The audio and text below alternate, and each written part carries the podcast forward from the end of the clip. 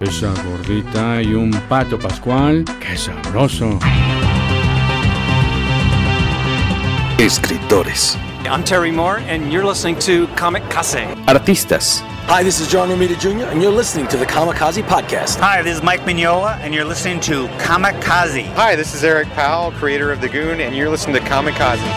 Editoriales. Hi, this is J. Scott Campbell. You're listening to Kamikaze. Hi, this is Terry Dodson, and you're listening to the Kamikaze Podcast. Traductores. Hello, it's a Kamikaze from Grant Morrison. This is Gary Frank, and you're listening to the Kamikaze Podcast. Coleccionistas. Hi, this is Frank Cho, and you're listening to Comic Kazi. This is John Bogdanov, and you're listening to the Kamikaze Podcast. Editores. Soy Giuseppe Camuncoli, estate escuchando el podcast de Comicase. Fan chiquillos. Todos están en el podcast Comicase.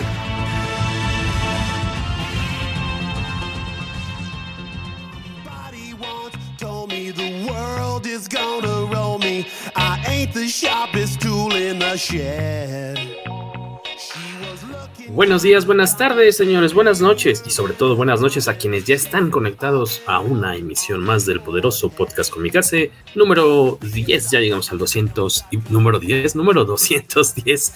Bienvenidos de este lado el Tobalo como cada semana. A mi izquierda, aunque ustedes no lo ven, o a mi derecha, depende de dónde, cómo tengan acomodados sus audífonos, está el señor Carlos Rambert. ¿Qué tal, señor? Hola, buenas noches. Hoy te escuchamos tristón, ya te estaremos preguntando por qué, porque hoy vamos a hacer un no se deje de Jorge Garralda, porque ahí algo medio gacho nuestro amigo Carlos Rambert hace unas semanas, pero pues no está de más quemar a cierta institución bancaria. Y también se encuentra por acá Sky Waco. Hola a todos, buenas noches, ¿cómo andan? Mm, ¿Qué ondita? Gracias a los que se van conectando por ahí, este, por ahí abajo, pero saludillos a Miguel Ángel Galloso, a Rogelio Fortanella, a Rodrigo Díaz Paz y a Víctor Bonfil que ya andan aquí al pie del cañón para esta emisión del poderoso, del PPC. ¿Cómo se llama el del metro? ¿Es CCC? ¿No? ¿El que el, ¿Te ha tocado cuando metro? llaman así? Sí, sí, sí. Paquito Pérez, comunicarse al CC. Creo, creo, que es el CC, ha de ser el centro de control. ¿Nunca te ha tocado? Es que no. ya, ya se te olvidó cómo era viajar en metro. Lo usé hace como tres semanas, pero es la única vez que lo he usado en como dos años. Es año rico. Sí, ya, ya. Ajá, puro Igual chofer. rico, más bien no salgo.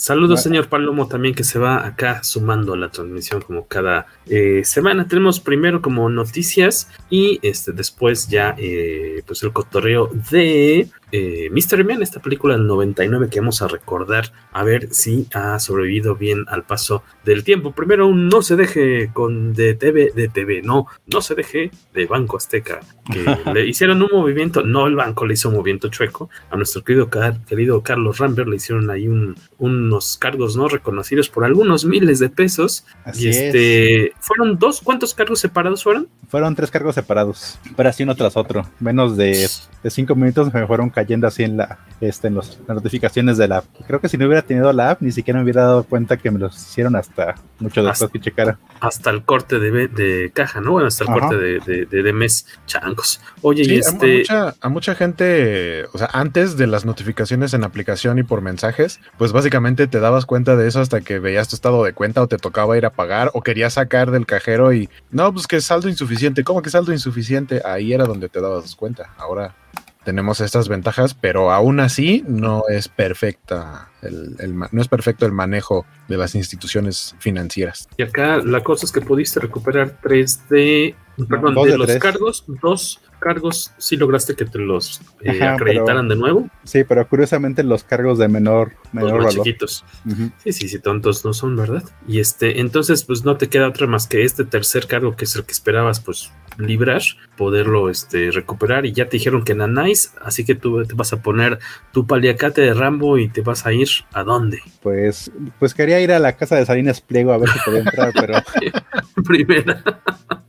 pero lo más seguro es que sus guardias me eviten, eviten este que llegue hacia él, así que mejor recurriré a otras instituciones para ver si me pueden ayudar. Ajá, va a A la soltar a los perros a y a la las abejas. famosa- la famosa Conducef. Esperamos que esto tenga un, un desenlace feliz. Ajá, voy a hacer, voy a confiar en la 4T, espero que ellos no hayan leído mis tweets, a ver si me pueden ayudar. Ay, amigo. Eh, nos agradece Rodrigo Díaz Paz. Antes de arrancar con las noticias, quiero agradecerles la recomendación que me hicieron. Ya compré mi espada del augurio con la gente de Red Monster. Sonido de caching.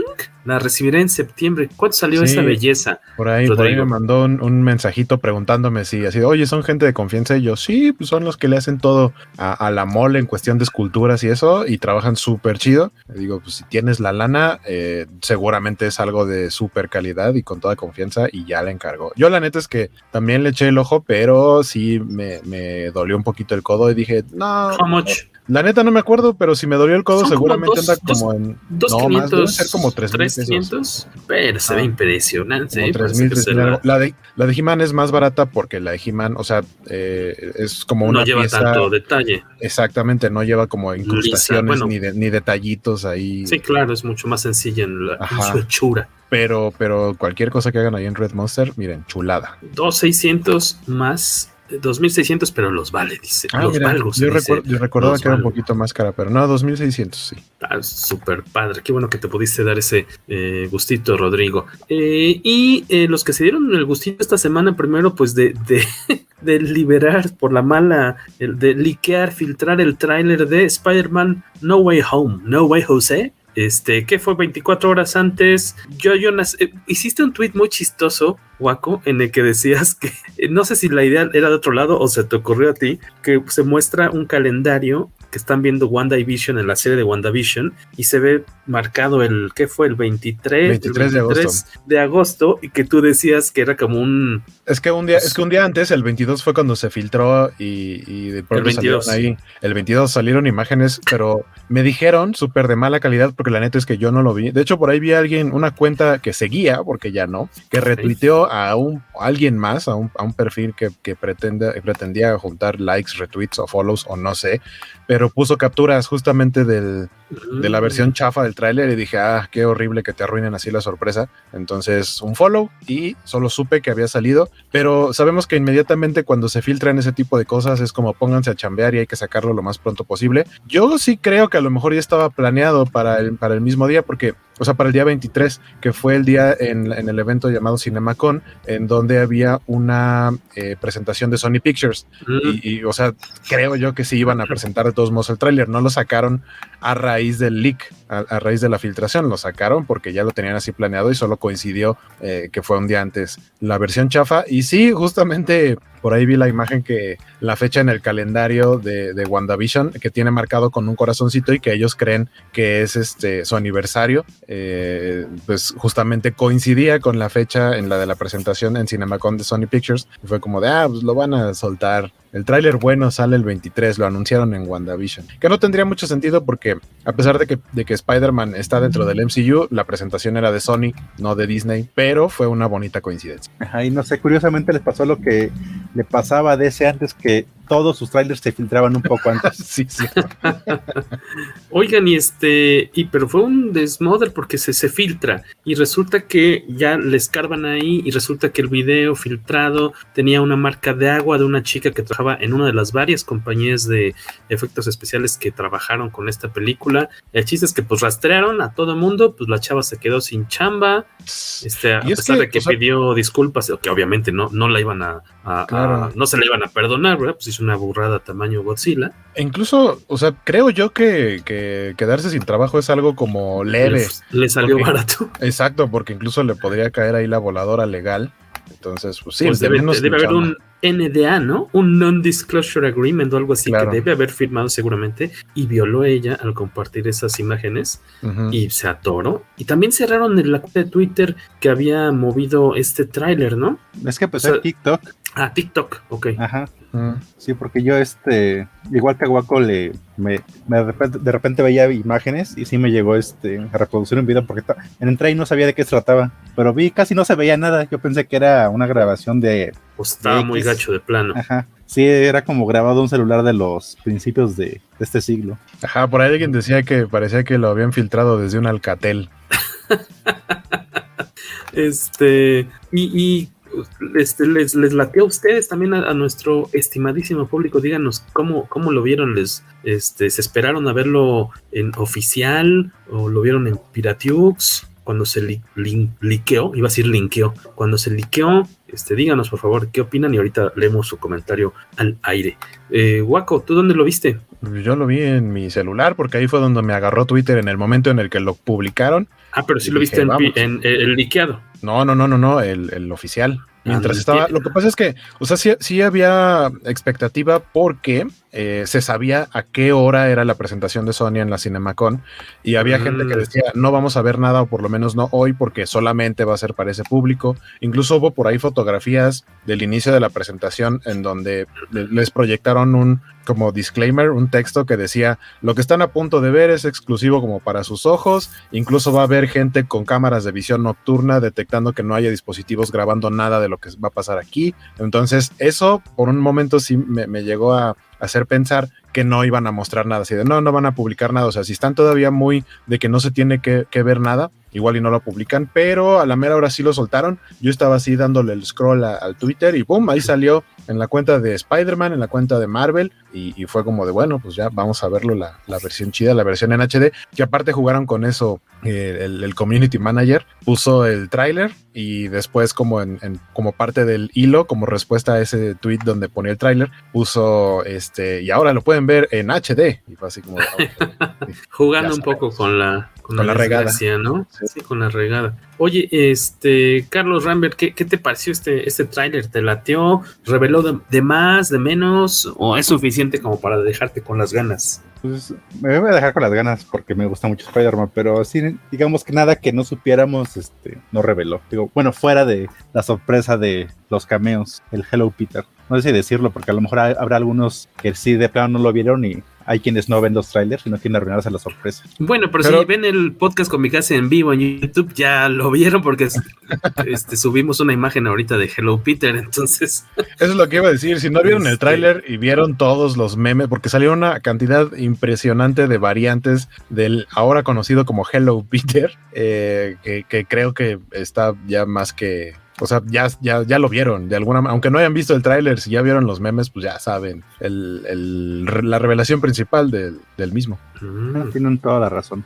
Y aparte me encanta el quién va a aparecer, porque yo considero que Spider-Man 2 es la, la mejor película de Spider-Man aún sobre Spider-Verse. Oh, interesante. Bueno, hace, creo que, creo que, sí, creo que fuiste tú, este cacha, que pusiste, en, retuiteaste o algo así, justo la escena de pelea de Spider-Man contra Octopus que pasan de edificios a donde terminan en el tren. Para mí esos son como de los mejores, de las mejores secuencias de acción del cine de superhéroes hasta la fecha. Creo que hay pocas escenas que, logren retratar también el dinamismo que suelen mostrar eh, en las escenas de acción en los cómics, en las viñetas con superhéroes. Eh, no, no, se han hecho cosas así de, ese nivel, creo yo. Sí, aparte es una pelea continua y todo la puedes entender perfectamente. Miguel Ángel Vázquez, yo me aguanté ayer, hasta ayer en la noche para verlo. Lo mejor son los memes de Hola Peter.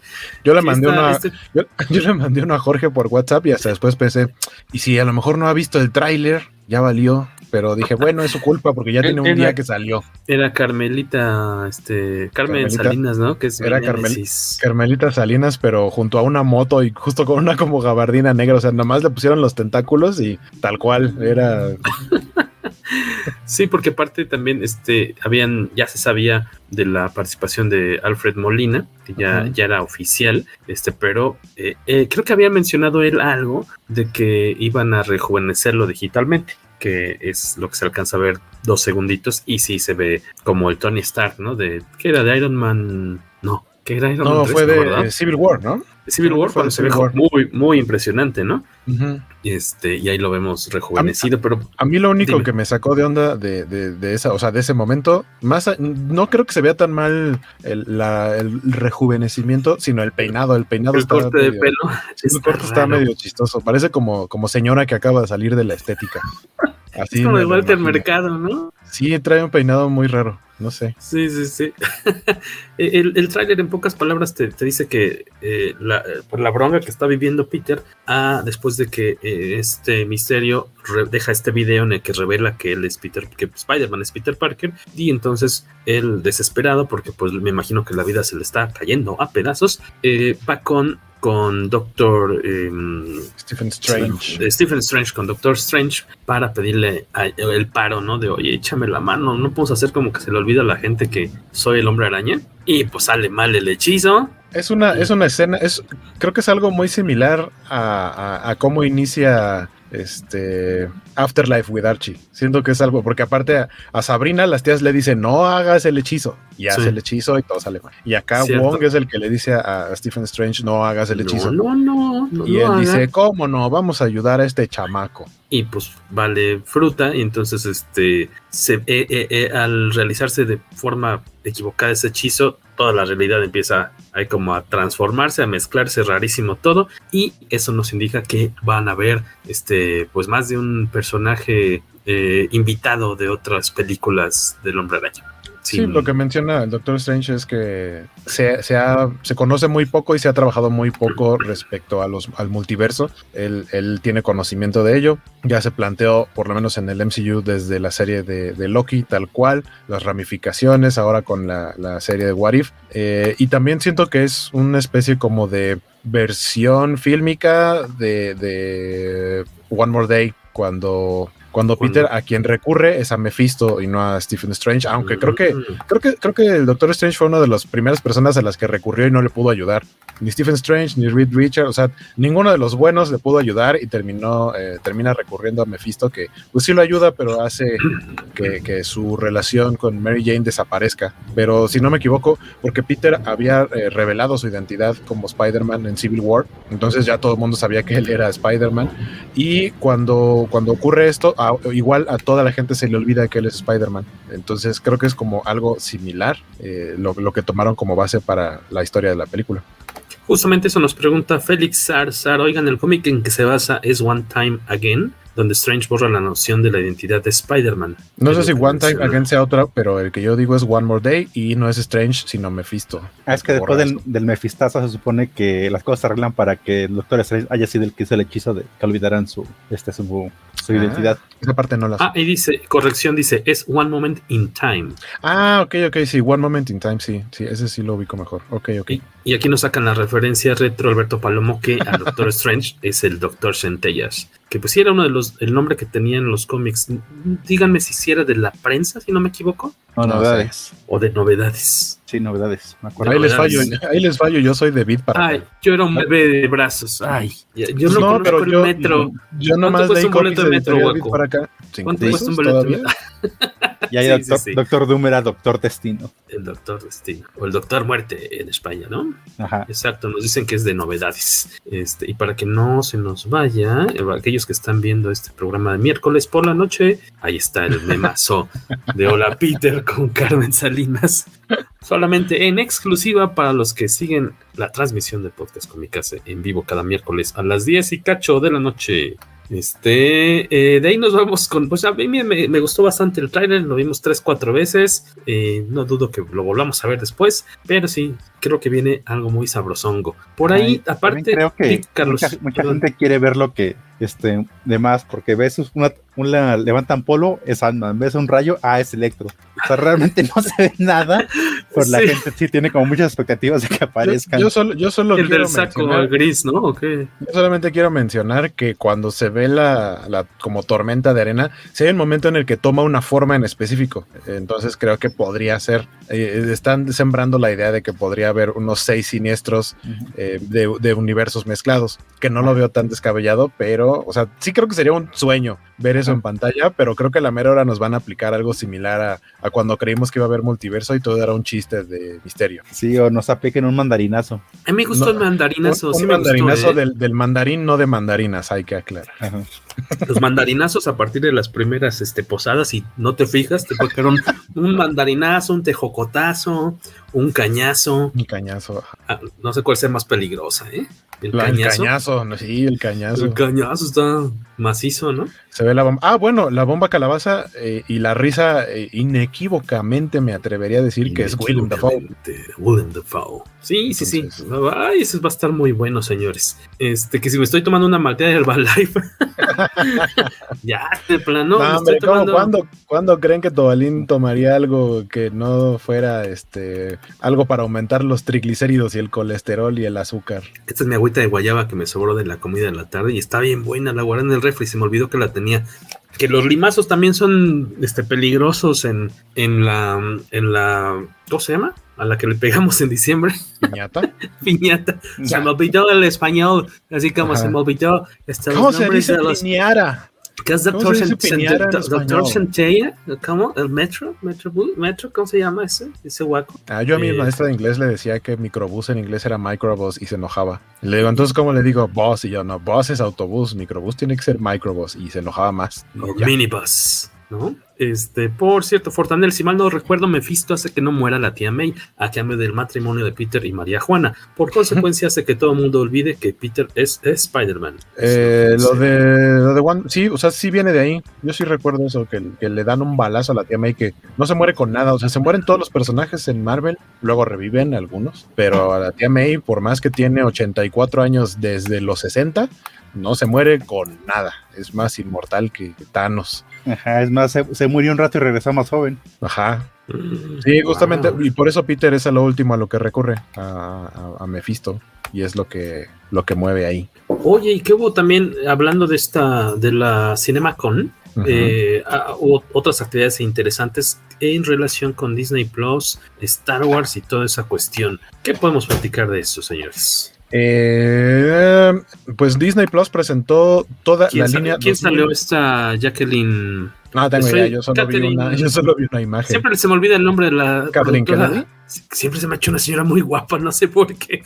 Pero, ¿eso habla mal de mí o bien? Pues no. No sé, es que como tiene toda la vida la señora saliendo, obviamente, por como productora de un chorro de películas, siempre la ubico por las fotos en las que está con George Lucas o con Steven Spielberg. Y siempre se me ha hecho una señora guapa, pero bueno, ustedes opinen, ¿Jacqueline Kennedy es guapa o de plano? Kathleen. Perdido. Kathleen, que la chica. Kathleen, perdón ustedes. Eh, ¿qué, qué, qué viene de nuevo? Platícame.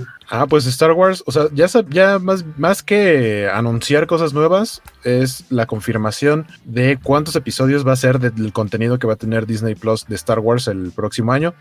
Bueno, empezando en diciembre, eh, eh, el libro de Boba Fett, que van a ser ocho episodios, empieza en diciembre, pero va a seguir a los, al primer mes o los primeros meses de, de 2022. Vienen 12 episodios de Andor, casi en Andor con Diego Luna. Vienen 16 episodios de The Bad Batch temporada 2, que recién terminó la primera temporada. Si son muy fans ¿cuándo es? ¿Mandé? ¿Abdor tiene fecha? No, ninguno tiene fecha. O sea, ah, pero supongo que ese es como el orden de salida. Entonces, ah. Andor debe salir por ahí de marzo, tal vez. Eh, decía de Bad Batch, temporada 2, que recién terminó la primera. Si son muy fans de Star Wars y le quieren ser, bueno, principalmente de Clone Wars, si les gustó la serie de Clone Wars, vean The Bad Batch, está bastante bonita. Eh, seis episodios de la serie eh, de una sola temporada autoconclusiva de Obi-Wan Kenobi. va a haber una película, Lego Star Wars Special. Luego vienen ocho episodios de la tercera temporada de The Mandalorian y cuatro episodios de Disney Gallery de Star Wars. Y obviamente antes de,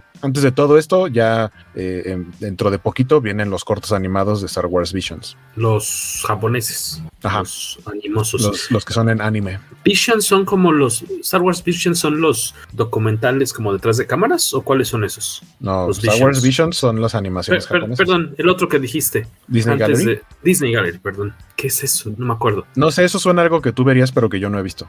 Disney Gallery. Mm, no sé. No, no, es como lo que han estado sacando. No sé si es la historia de, los estudios. Ajá, como el que acaban de sacar. Eso no lo he visto. En el que muestran cómo hicieron la escena de Luke Skywalker en el Mandaloriano. No estoy seguro. Eh, por ahí también. Ah, mira, pues ya sacaron el, peine. Que, ¿Cómo se llama la nueva película de Matrix? Porque también se anunció esto. The Matrix Resurrections. Se sacaron el póster y fecha de estreno. Se estrena el 22 de diciembre. Yo la neta es que esperaba que que saliera como el próximo año o hasta el 23 o algo así, pero yo después recordé, se supone que se estrenaba en mayo de este año y la retrasaron, igual que iba a estrenarse el mm. mismo día que John Wick 4, o sea, la coincidencia es que las dos son protagonizadas por Neo, por Neo, por Keanu Reeves, pero que incluso, este, incluso alguien llegó a publicar como una teoría de que Neo y, y, John Wick eran como la misma persona y en que estaban mezclados los universos, una cosa bien rara, pero nada más coinciden en que son Keanu Reeves y que son casi casi inmortales. Se llama The Matrix Resurrections, sale el 22 de diciembre de este año. ¿Cómo es el póster? ¿Tú lo viste? Sí, lo publiqué, nomás que Jorge anda muy ocupado y no e-, ¿Es tal cual el de las, el de las líneas? Sí, nada más, de hecho no tiene imagen. Por ahí, por ahí pusieron una imagen, pero según yo será fanart en la que se ve la cara de, de Keanu con barbita, sí. pero como con los lentes de, de, Neo. Según yo es una foto de John Wick y le pusieron los mm. lentes de Neo y ya. Pero el póster, el póster que ya trae la fecha es tal cual nada más las, las, el fondo negro, las letritas o los símbolos estos en verde de la Matrix Clásicos. y el título Matrix, eh, Matrix Resurrections y ya. O sea, no trae ningún personaje ni nada. Es tal cual nomás las letritas y hasta abajo vienen obviamente los estudios y la fecha de estreno. ¿Qué galleries son en las que hacen y platican los directores y así dice? Son como las hacen, sí, es como un, tres, un detrás de cámaras, ¿no, Miguel? Ah, según yo es como, como, la, como la que acaba de sa salir donde lo, lo, que decía de la escena de, de Luke en The Mandalorian. Ah, ok, ok. Sí, es en la que está Fabro con los, con los directores o, o, demás personas, ¿no? Justo lo que dice Miguel Ángel. Está interesante, pero aburrido si no te importa eso. Suena algo que Jorge vería, pero. Uy, pues no está bien chingón. Es que yo sé que a ti te gustan los documentales y a mí sí. me tienen que agarrar muy de buenas y con muchas energías para ver un documental de lo que sea. No importa que sea de lo que más me guste, no es tan fácil que yo vea un documental. Está interesante, sí, pero aburrido si no te importa eso, dice Miguel Ángel. Y están bien chidos los documentalitos estos de eh, la serie que ya habíamos dicho alguna vez de Disney Plus, en las que un coleccionista de props de cine va en búsqueda de distintos artefactos de películas de Disney, que si el paraguas de Mary Poppins, que si el taxi Benny de, de, Roger Rabbit y demás. Ese está muy bonito, se los recomiendo mucho. No me acuerdo ahorita cómo se llama en Disney Plus, pero tampoco es que haya demasiados documentales o, o series originales de Disney Plus. Va, lo van a encontrar muy, muy fácil. Release the Block on Cut. Ah, lo que pasa es que salieron unas imágenes que resulta que para mantener lo más oculto posible la aparición de Luke Skywalker en Mandalorian, en el arte mm. eh, pusieron conceptual. a Plo Koon, o sea, pues, en arte ah. conceptual, en lugar de la cara de Luke, es la cara de Plo Koon. Ah, qué fregón, qué buena idea. Sí, para tratar de pues, evitar filtraciones. Un poquitín, sí, porque pues no uh -huh. falta. Ya vieron con la pobre chava esta de, de Spider-Man. Eh, eh, Carlos Rambert eh, también está, nos comentabas que también se, eh, de forma sorpresiva, se proyectó algo ahí en Cinemacon. Ah, se sí, proyectó se... algo. algo. Se proyectó Ghostbuster Afterlife. Así igual como de sorpresa. Y este, que, que, comentábamos, ¿no? Que al menos ahorita no, no me ha tocado ver que eh, por parte de alguno de, de, los que pudieron verla, que en su mayoría son periodistas o personas que tienen trabajos directamente relacionados con, con cine, pues no, no se ha filtrado nada ahorita de, de algún, no hablamos de nada de la película, ¿no? No, o sea, esto fue ayer antier, ¿no? Ajá, igual solamente saltaron algunos comentarios, pero solamente diciendo que la película sí está muy buena, que les gustó, pero así nada de la trama y nada. Uh -huh. Entonces, pero salió bien, ay, bien librada. Este, ya, sí, sí, iba a salir que se había bien, salía, que se había salido bien parada. Este, pero por eso me detuve, me detuve así como de no, ya voy a, ya voy directito, así, ah. qué bueno que entraste. Y Ahí te como un muy buen superportero, la detuviste. Sí, estuvo bien parada, qué bueno que entraste, guaco. Por ahí te preguntan que si quieres ver Gallery. Sí, ya vi, ya vi, por eso no la puse en la pantalla, ya están albureando, o sea, los patos disparándole a las escopetas. Oye, videojuegos, eh, vienen cosas interesantonas y otras que a lo mejor no te llamaron tanto la atención para esta, para, para, próximos meses. ¿Qué no te llamó la atención primero? ¿Qué no me llamó la atención? El juego de Marvel, eh, Midnight Suns que es un juego de palabras porque obviamente hace un poquito de referencia a este cómic, este equipo llamado Los Hijos de la Medianoche, Midnight Suns. Eh, pero el videojuego se llama Muy Midnight noventero, Suns. ¿no? Sí, el videojuego se llama Midnight Suns, pero soles, con U, Suns. Soles de medianoche. Eh, eh, se supone que hasta el primero de septiembre van a revelar el gameplay, solamente salió un tráiler en donde ves cómo, cómo se conforma el equipo, tal vez son, todos los personajes traen uniformes como negro con dorado, como armaduras de variantes de, de sus trajes clásicos, no revela demasiado, la animación está como cool, no entiendo por qué Wolverine es de la misma altura o más alto que Ghost Rider o, Blade o Iron Man. Tiene una cajita donde se para. ¿Tiene un banquito? banquito. La verdad es, que no entendí, no, entendí de no entendí casi nada de dónde venía el juego, solamente están estos gráficos. Se ve al Doctor Strange creando ahí un, este, un hechizo. Eh, no sé. El juego sale en marzo de 2022. El primero de septiembre van a lanzar el gameplay para que veamos de qué trata. Pero en la página lo que mencionan es que es un juego de estrategia RPG eh, y va a salir para Nintendo Switch, eh, lo cual me, llama la atención porque entonces quiere decir que no es un juego que vaya a destacar por sus gráficos realistas o, algo similar. Va a ser más bien como algo más como fácil de jugar. Bueno, no, a lo mejor no, no necesariamente fácil, sino, sino como no sé, por ahí me, comentaban que igual y podría ser un, MOBA. Un, MOBA, los MOBA son como por ejemplo League of Legends, que es un poquito como de deportes, que son dos equipos eh, que tienen que hacer cierta cantidad de anotaciones en el área del otro equipo. Así funcionan algunos de esos. No creo que sea porque si lo describen como RPG, no tiene sentido que sea un, un MOBA. Eh, entonces, pues eso es lo que va a salir el próximo año. No me llamó mucho la atención. Falta ver el gameplay, pero la verdad es que mm, no. O sea, así de primera impresión, así de bote pronto, no.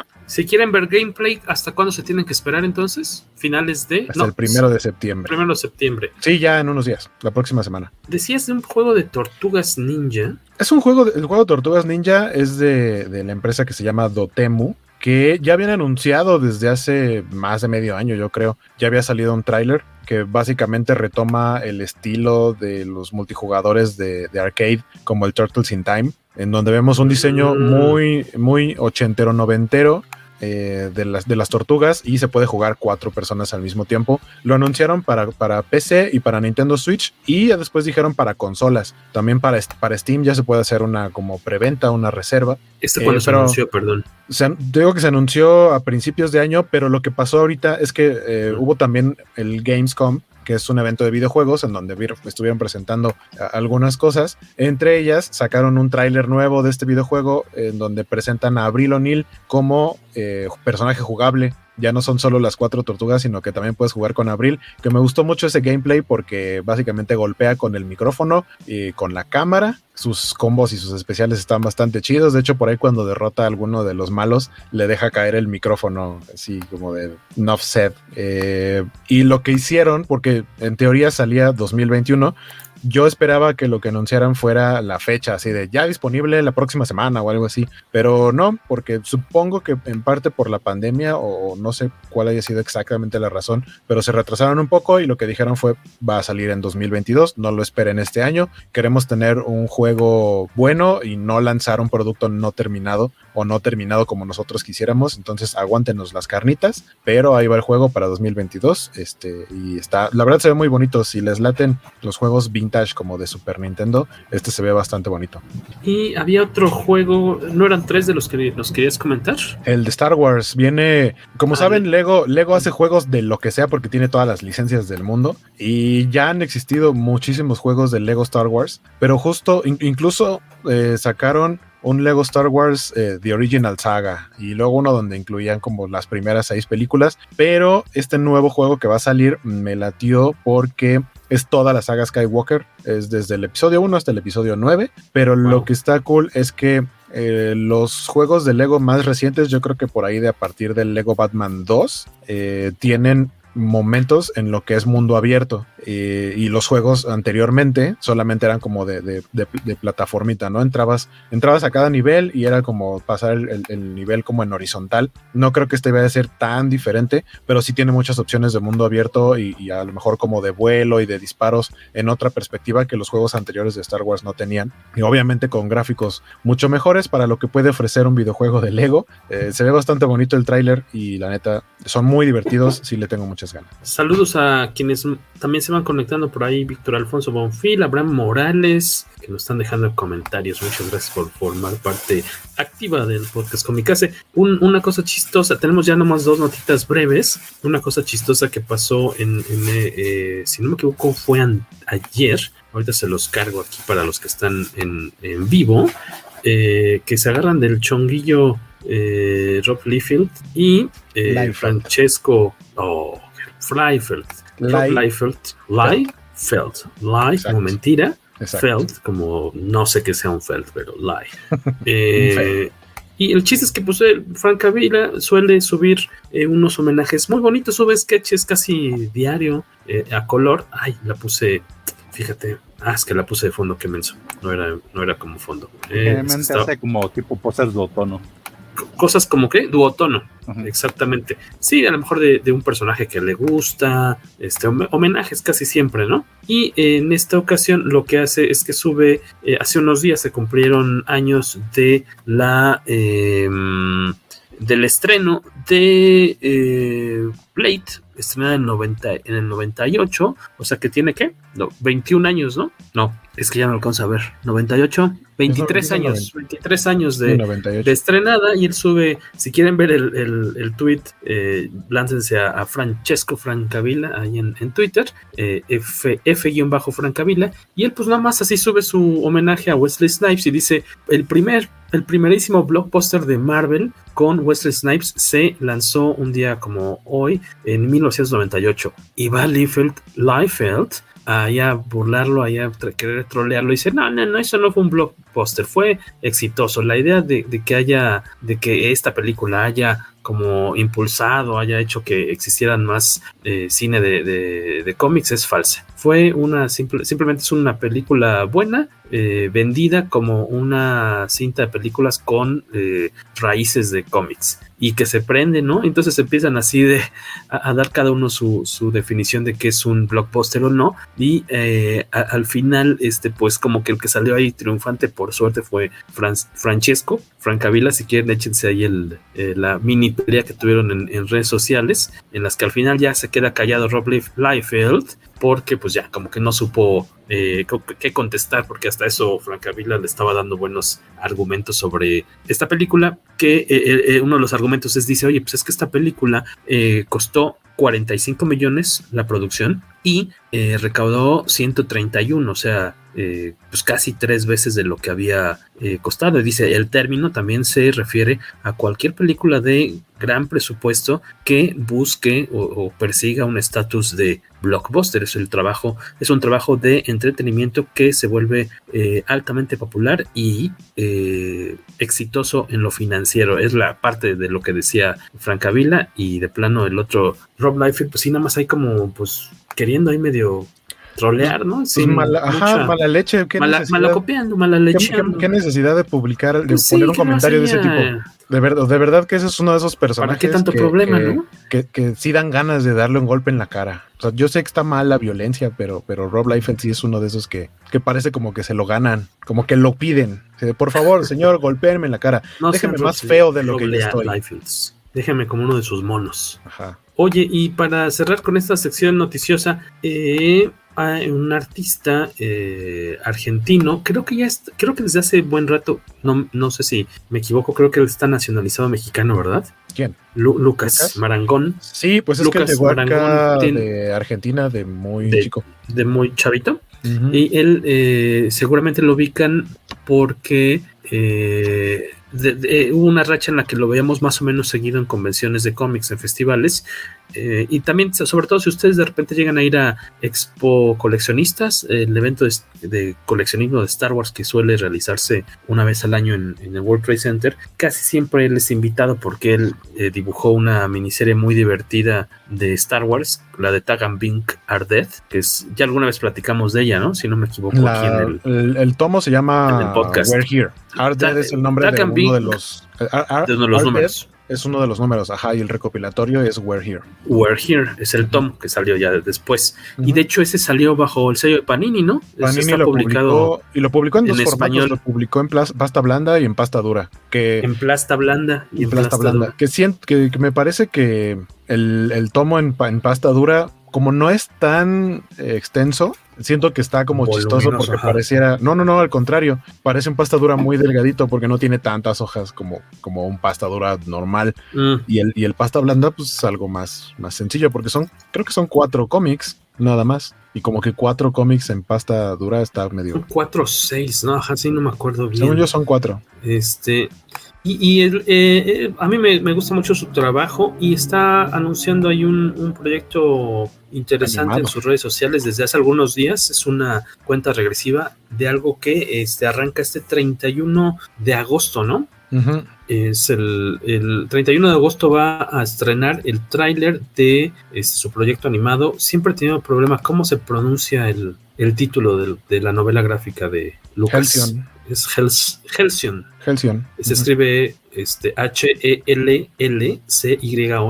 Y eh, este, esto nació como, como cómic, ¿no? De Es hecho, un cómic ahí de- Waco lo tenía a la vista. Es un cómic de Dark Horse de 2010 y en 2012 De Dark Horse. se, se recopiló en este tomito que si nos están viendo, aquí tengo el, el tomito, son cuatro números y aquí viene el recopilado Eh, y lo que Lucas está por presentar, lo que pasa es que hasta donde yo sé, el año pasado llevó su proyecto de animación a Pixelatl, no supe en qué quedó, si quedó entre los seleccionados o qué, o qué vista tuvo para a nivel producción, pero ahorita ya va a presentar el, el tráiler, o sea, ya como proyecto, no sé si, no sé si filman- finalmente tenga que ver con, con Pixelatl o lo esté llevando a cabo por su cuenta, pero son cómics publicados por, por Dark Horse que la verdad están bastante cool. Lucas me parece que tiene un estilo gráfico muy eh, único. No, no, no, re- realmente no ubico dibujantes que tengan un estilo, por lo menos en cuanto a personajes, que dibujen similar a él, porque es una especie como de cartoon, pero no es similar al cartoon que hacen otros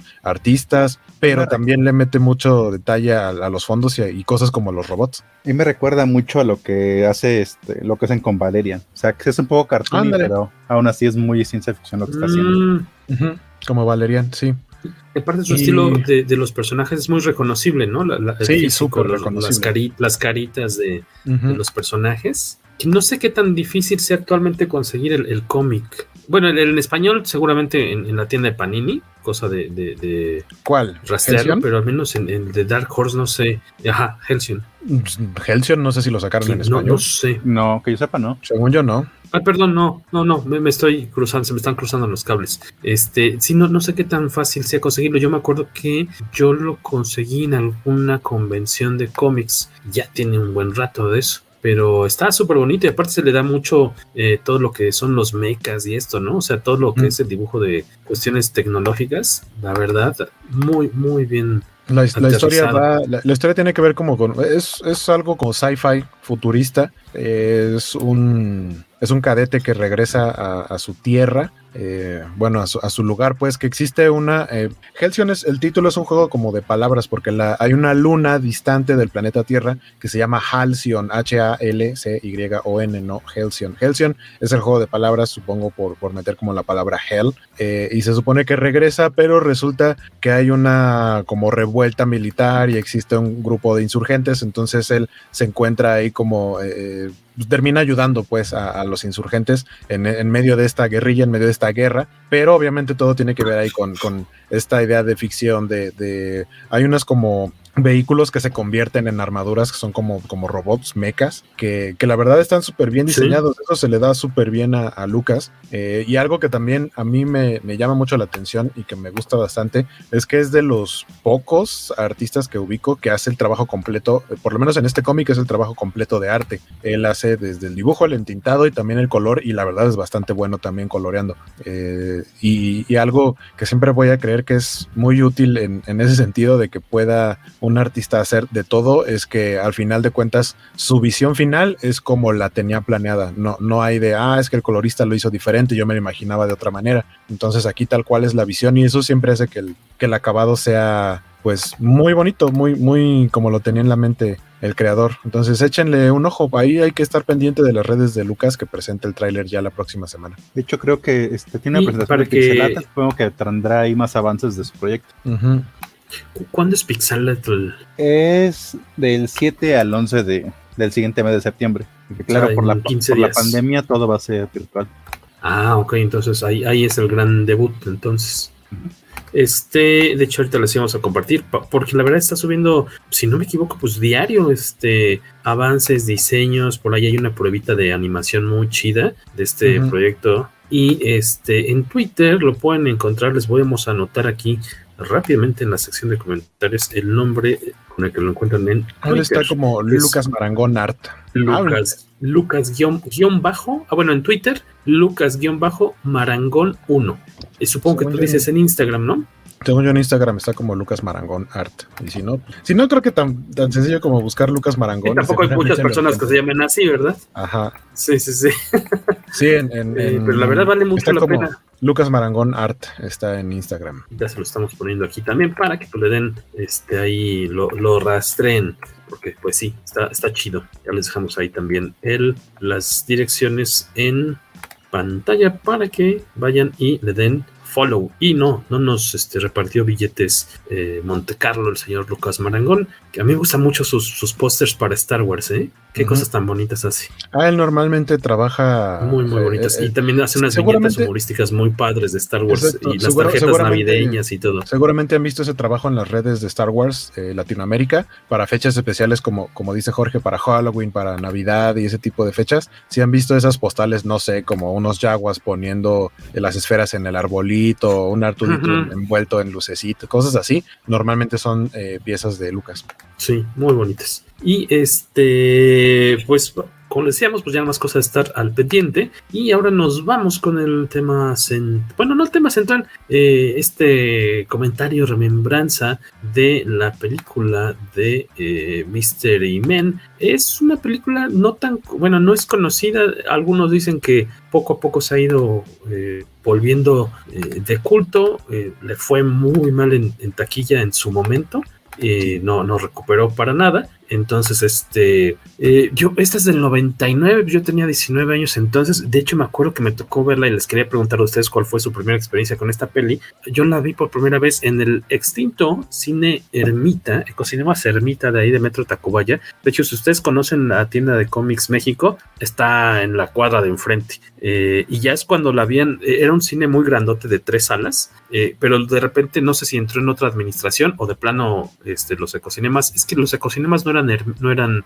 organización Ramírez, no sé, le pertenecían a otra cadena, a otra familia, me imagino. Y este cine grandote, de repente, pues dijeron, no, en lugar de tres salas, lo, cor- lo partieron horrible y qued- quedaron unas salas chiquitas muy, muy feitas, la verdad. Pero ahí es de las últimas veces en las que fui a este cine, fui con mi hermana a, a ver Mystery Men. Creo que no habíamos visto ni trailers ni nada, porque pues tampoco es como que en el 99 este, YouTube estuviera así de super moda o donde podías ver los trailers. Creo que nos llamó la atención a lo mejor el póster y este y tal cual nos fuimos a- al cine y qué, qué buena tarde nos la pasamos ahí con esta esta, esta peliculilla que tiene un elenco bastante padre. En tu caso, Guaco, ¿cuál fue la primera vez que la viste? Pues haciendo memoria, yo creo que la vi en la tele, porque yo en, tele, en 1900 algún canal de cable. Sí, porque yo en 1999 estaba en el cine viendo películas como Pokémon 2000, Toy Story 2, Tarzán. Eh, de ese año también es El Gigante de Hierro, Sí. pero El Gigante de Hierro no la vi en el cine. Pero, pero no, yo Esa estaba viendo verla otro en el tipo de cine. películas. No, esa eh, Mystery Man, estoy 90% seguro de que la vi en la tele. ¿Y a ti, Carlos Rambert, cuál fue Yo me tu acuerdo haberla rentado en el videocentro. Ah, no manches. También es de ese tipo de películas, de rentables de videocentro. Era de esas Este, tenemos películas donde te cooperabas los miércoles que era de dos rentas por uno para los compas para ir a este, rentar algunas y verlas en la casa de alguien. Aquí nos dice Tridevi Studio México que ama a Mystery Man. Muchas gracias, Tridevi Es Studio. una película muy rara. Y- No, no sabría yo cómo clasificarla, porque es una película de comedia, pero no es comedia como otras películas de comedia. Como que pretende ser una película de superhéroes, pero tampoco es tan una película de superhéroes. No, es como una sátira, pero sin embargo es muy adelantada a su tiempo, porque si la ves ahora es como una cosa muy común que hacen. Pero Sí. en, aqu- en aquellos días no era, era, muy extraño el tipo de película que salió. Ahí estamos Yo- viendo, aparte del, parte del elenco, eh, cabe mencionar, eh, bueno, en esta cinta del 99 estuvieron metidos, originalmente la, par- la persona a la que le ofrecieron este proyecto eran ni más ni menos que Danny DeVito. Le habían propuesto ser tanto el protagonista, protagonista, no sé si él habría sido Mr. Furious, que quedó eh, con Ben Stiller, Ben pero él iba a ser el protagonista. Iba a ser el Solver. El pala, el pala hace porque se parece de hecho mucho a The Shoveler, mucho más físicamente en, en cuanto al, al personaje de cómics, y eh, iba a ser también el director. Y a la mera hora ya no, no quedaron de acuerdo con, con la producción y entra, a, digamos, al rescate, por decir así, Ben Stiller después de que le están rogando, por fin eh, también con la intervención de Janine Garofalo, que es la que de las primeras que firma para aparecer en esta película, le dice a Ben Stiller, oye, sí, ya di que sí, vamos a hacer esta peli. Ahí está también el, el, eh, um, Pee Wee Herman, Paul Rubens, que Paul estaba súper apestadísimo, apestadísimo el, el Pee Wee Herman porque lo habían cachado eh, practicando actos onanistas en un cine. Decentes. Eh, y era pues, como el, el, la sub. Que ese era su regreso, su gran Ajá. regreso. Pues es que era superestrella infantil. Su, su gran regreso era... y lo pone y lo ponen como un personaje totalmente asqueroso y de, de sí. a quien no te gustaría acercarte. Exactamente. Está también William Macy, que, que, que, bien me cae ese señor. Este, un actor, pues como, digamos, serio, ¿no? O sea, no, yo nunca he visto, lo he visto en otra comedia, no que me acuerde ahorita, como El Pala o El Paleador,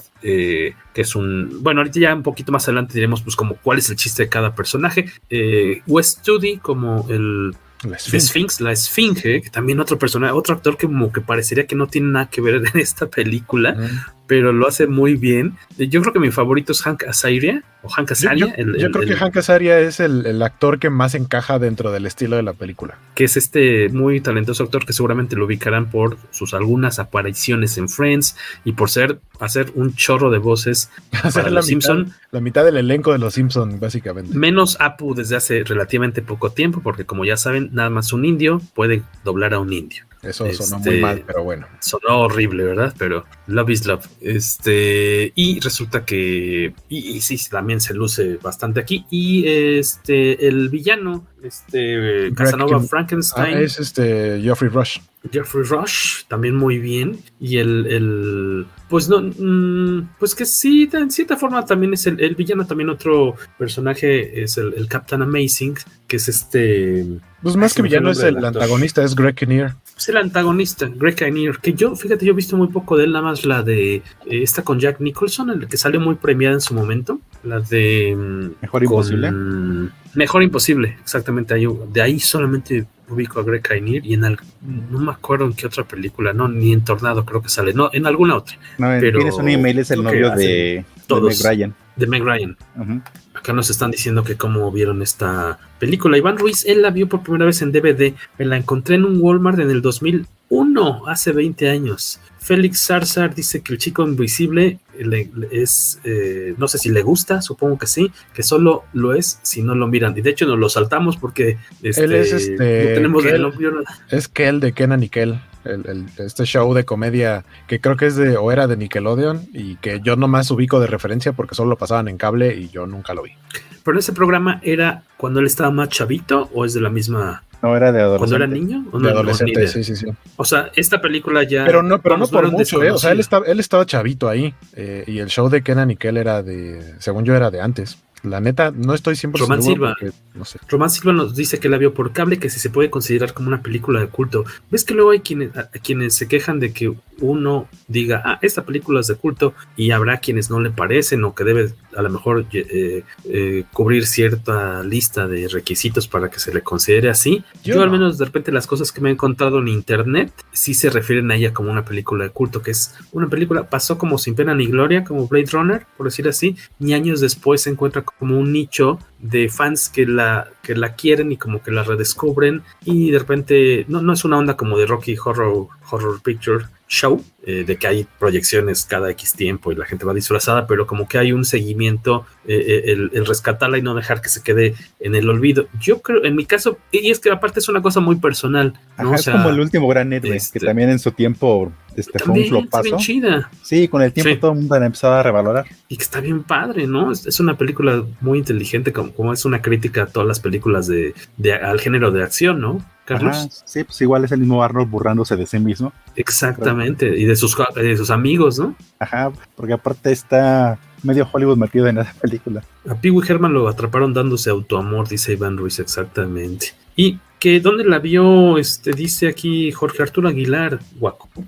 ¿Qué onda, Artur? Dice, yo la vi en VHS, la peli la conocí por el video de Smash Mouth de la canción All Star antes de que se volviera famosa con Shrek. Que sí, ah, justamente dale, en esta película fue como el, fue en donde eligió Smash Mouth lanzar la canción de All Star, porque como dice el video, en el video aparecen, eh, tiene que ver con la película. Los personajes. Ajá, sí, sí, entonces sí. pues era como su lanzamiento, pero realmente fue Shrek la, la película que volvió famosa la canción aquí les yo tengo bueno yo, yo la vi en cine luego creo que tengo el VHS eh, y de pura chiripa me pude quedar con un póster de Cinemex que de hecho el diseño del póster que se movió aquí en México es muy, muy feito. Y, y, aquí tengo, de hecho, el primer regalo de cumpleaños que me hizo mi hoy esposa, cuando todavía, eh, no, todavía no éramos novios, de hecho. Es mi DVD de Mr. Man widescreen gringo que quise verlo ayer para refrescar la memoria y no lo reconoció mi DVD Región 4. Mi Blu-ray Región 4 no lo leyó. Entonces lo tuvimos que ver. Ah, por cierto, si la quieren re recordar y no la tienen,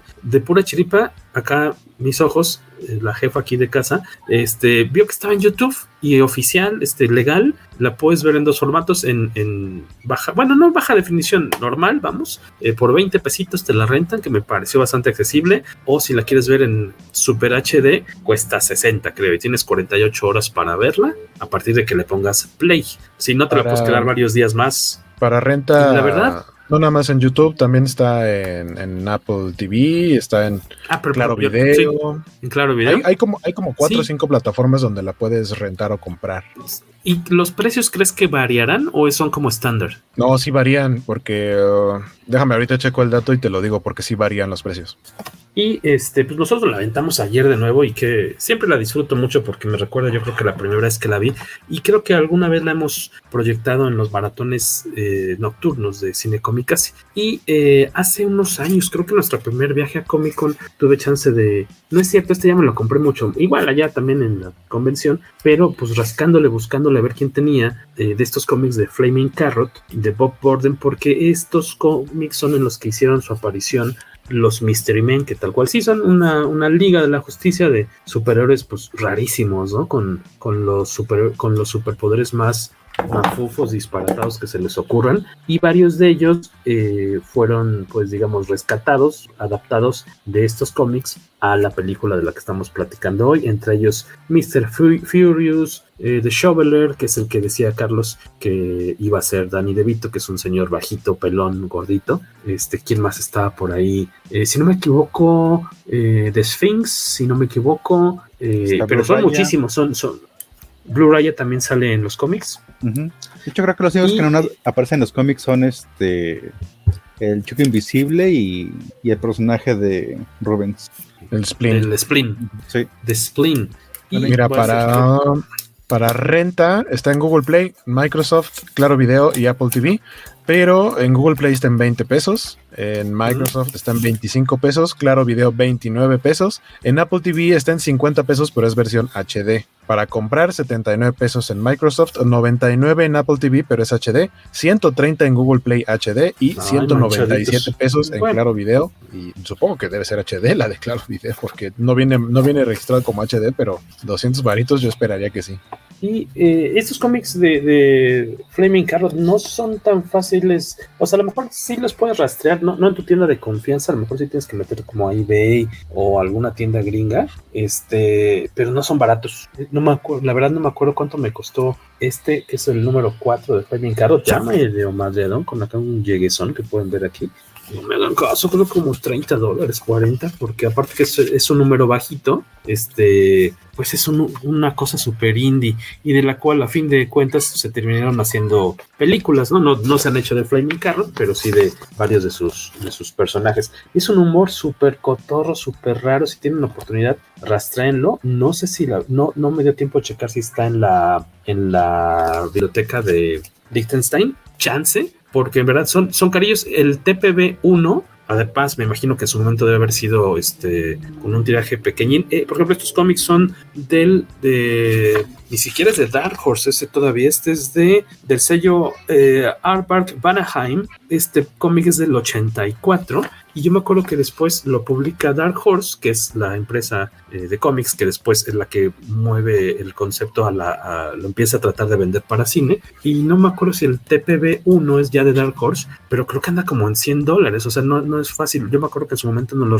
no lo, me lo prestó Rodrigo Vidal que colaboraba mucho aquí en el podcast con mi casa y en la revista. Y no, hombre, qué divertida, ¿eh? Vale mucho la pena. Este, es una cosa súper disparatada, pero muy bien hechecita. Eh, sí, de hecho, son este. Flaming Carrot es tan alternativo que este Dark Horse parece una, una editorial demasiado mainstream para ellos. Exactamente. De hecho, chéquense, el que sí está, si no me equivoco, ahí en, en Liechtenstein, en la biblioteca, es el crossover de Flaming Carrot con las tortugas ninja. es una, ese no lo he leído, es, es una loquera. esta, esta película, como decíamos, este, la mueve Dark Horse, empieza a ver quién, quién la puede producir para, para cine, ya se empieza a juntar al cast del que estuvimos platicando un poquito. ¿Y, de, qué trata esta película en, breves palabras? ¿Quién se la quiere echar? Como, ¿Cuál es el, concepto? ¿Carlos Rambert, Waco, yo? Carlos Rambert. Carlos Rambert ha ah, sido elegido por el dedo. Flamígero. The finger. The, finger. The, moving finger. Ah, bueno, se supone que en Champion City este, es una ciudad que está protegida por el Captain Amazing, que está, que está, haciendo tan, tan, bien su trabajo que prácticamente ya no, ya no este, queda ningún supervillano para capturar. Así que lo que hace es como hacer chanchullos para liberar a uno de sus más grandes enemigos, Casanova Frankenstein. Nada más que le sale, como dicen, el chirrión por el palito, porque este, lo termina atrapando. y para defenderse nada más quedan el grupo de los Mystery Men, que son tres este, héroes de la clase trabajadora, pero también de clase, ni creo que ni clase B, son clase C. Son tres peleles. Ajá, prácticamente no tienen poderes, pero ellos dicen que sí. y, nada más quedan esos tres para, pues, de nada, Casanova Frankenstein, que también ha reunido a, toda la comunidad criminal para destruir la ciudad son una especie de, vigilantes, este, como dicen por ahí, les dicen más de una vez, son wannabes, ¿no? Superheroes wannabes. Eh, están este, obsesionados, son buenas personas, quieren hacer eh, el bien, tener pues, su, su, ciudad este, lo más segura posible, y son este, eh, Blue Raya, que es Hanga Seria, está el Pala de Shoveler, que es William Macy, y Mr. Furious, que es Ben Stiller. Son los, aunque no se llaman así tal cual los Mystery Men, hasta, es más, probablemente ni se llaman así nunca en la película, se llama la película. Así, les llama la, reportera, como los como, como Superman. Como Lois Lane a Superman. Como Lois Lane bautiza a Superman. En la última escena es como los bautizan de cierta forma así Mystery Men, pero pues son estos vigilantes, este, que como decían, pues son trabajadores, ¿no? Son, son gente común y corriente. Sí, es que aparte Mystery Men es como un término que utilizaban antes del término superhéroe, cuando estaban como los tipo de épocas pulp. O se les decía a los personas justicieros, los Mystery Men. De ahí salió. ¿Y en qué consisten sus poderes, Waco? Eh, The Shoveler, pues. Es muy bueno. Cava muy bien y es muy bueno manipulando su pala. Porque eso se dedica, ¿no? este, trabaja en, construcción ahí excavando cosas y pues es muy bueno utilizando su pala y ya la utiliza como arma. Por ahí Iván Ruiz dice, Shoveler, el héroe que tiene que aguantar a la ñora y a sus crías. Yo diría que al revés, porque si lo vemos como en un plano realista, ella es la que tiene que aguantarle a él. Incluso le dice, tienes 12 años diciendo que tienes tu grupito de superhéroes y no tienen poderes y no hacen nada. Sí, y, aparte para, para su uniforme le roba el chaleco de béisbol a su hijo. Ajá, le dicen, oye, el sábado tu hijo va a necesitar su chaleco. ¿Qué? También es mío, yo pagué por él.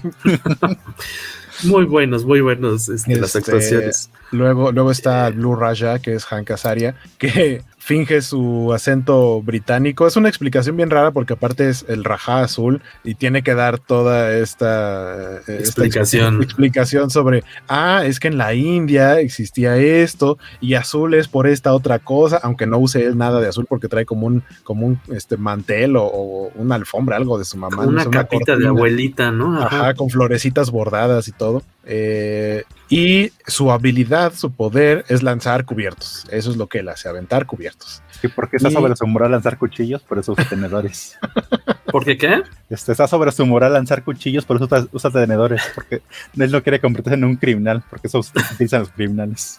Este, y por último, Mr. Furious que según él una vez se enojó mucho y pudo levantar un camión, entonces es algo así como, ah, cuando me enojo se dispara mi adrenalina y me vuelvo súper fuerte. Y pues la verdad es que no, o sea, incluso enojado, incluso como tratando de activar su poder, no, no logra ni hacerle un rayón a un carro. Entonces, la verdad, creo de los tres, por, por lo menos de este primer grupo que después empieza a reclutar más gente, él creo que es el más lame de todos, el, más así de pena ajena. Eh, y, después empiezan a reclutar gente porque necesitan uh, más personajes, más superhéroes, entre comillas, que los ayuden a ir a, rescatar al Captain Amazing, porque como dice Cacha, este, pues, lo, lo, secuestra Casanova Frankenstein y es eh, eh, Mr. Furious quien se da cuenta en dónde lo tiene y pues necesitan gente para, para ir a rescatarlo. Y por ahí mencionan a, este, Israel, a Jerry Dark Ortiz, saludos, dice Duke Jones como Pencil Man en el casting de héroes junto a Pencil Boy, el hijo de Pencil Man, que aparte, o sea, el cast es bastante bastante amplio y hay como varios ahí cameos de, de, personajes, entre ellos Duke Jones, que solo sale en esa escena, pero también sale, por ejemplo, el, el, el, rapero CeeLo Green, que es a quien yo ubico, sé que hay otros raperos famosos, pero salen como parte de, tienen como, los villanos tienen como sus banditas y están los que son de música disco, que son un poco más protagonistas. ¿Es el de Brooklyn? Este, ¿quién? No, no, no, no, no. CeeLo Green, eh, no, de cantar Fuck You. El que canta la de Fuck You, ajá. No ah, pero es que no revisamos los créditos bien. Y, y, y, por ejemplo, a él le parecía que uno de los raperos eh, le parecía que es este, el, el amigo eh, de. El Pontiac Bandit. De este. Exactamente. Que le no. parecía como que era el de joven, pero no. nada que ver entonces. No, y que en quien cierto, también sale de, quien también sale de villano es Michael Bay, es uno de es de uno los de frat los, boys. los frat boys, ajá, de los chicos de fraternidad, es Michael Bay ahí un poco más de chavo y con el cabello medio despeinado. Datos curiosos de esta película que que para esa ahí, época ya era raro. Michael Bay, o sea, para esa época ya era Sí. famosón. Sí, es O sea, más como no- un no cameo, un pero desconocido. Sí, Iván Ruiz, y muy buen comentario de Iván que dice son superhéroes urbanos, temática que retomó luego Kikas y que, le, que cayó muy bien en su momento. A Kikas le un exitazo, ¿no? Y también son gente que no tiene nada de poderes reales. Kika salió en 2010 y ese mismo año, no sé con cuánto, con cuánta diferencia ni cuál salió primero. Creo que primero salió Super, la de James Gunn, y es más o menos también la misma idea del superhéroe urbano sin superpoderes. Sí.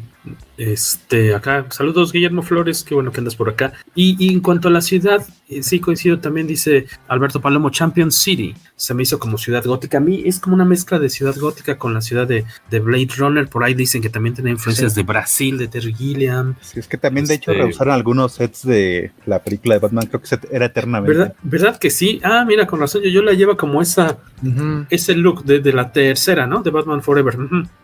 Que no solo, que no solo en los fondos, o sea, en general, la película tiene, sobre todo el inicio de la película, porque arrancamos con una escena en donde es como un lugar de viejitos, pero Es un asilo de ancianos.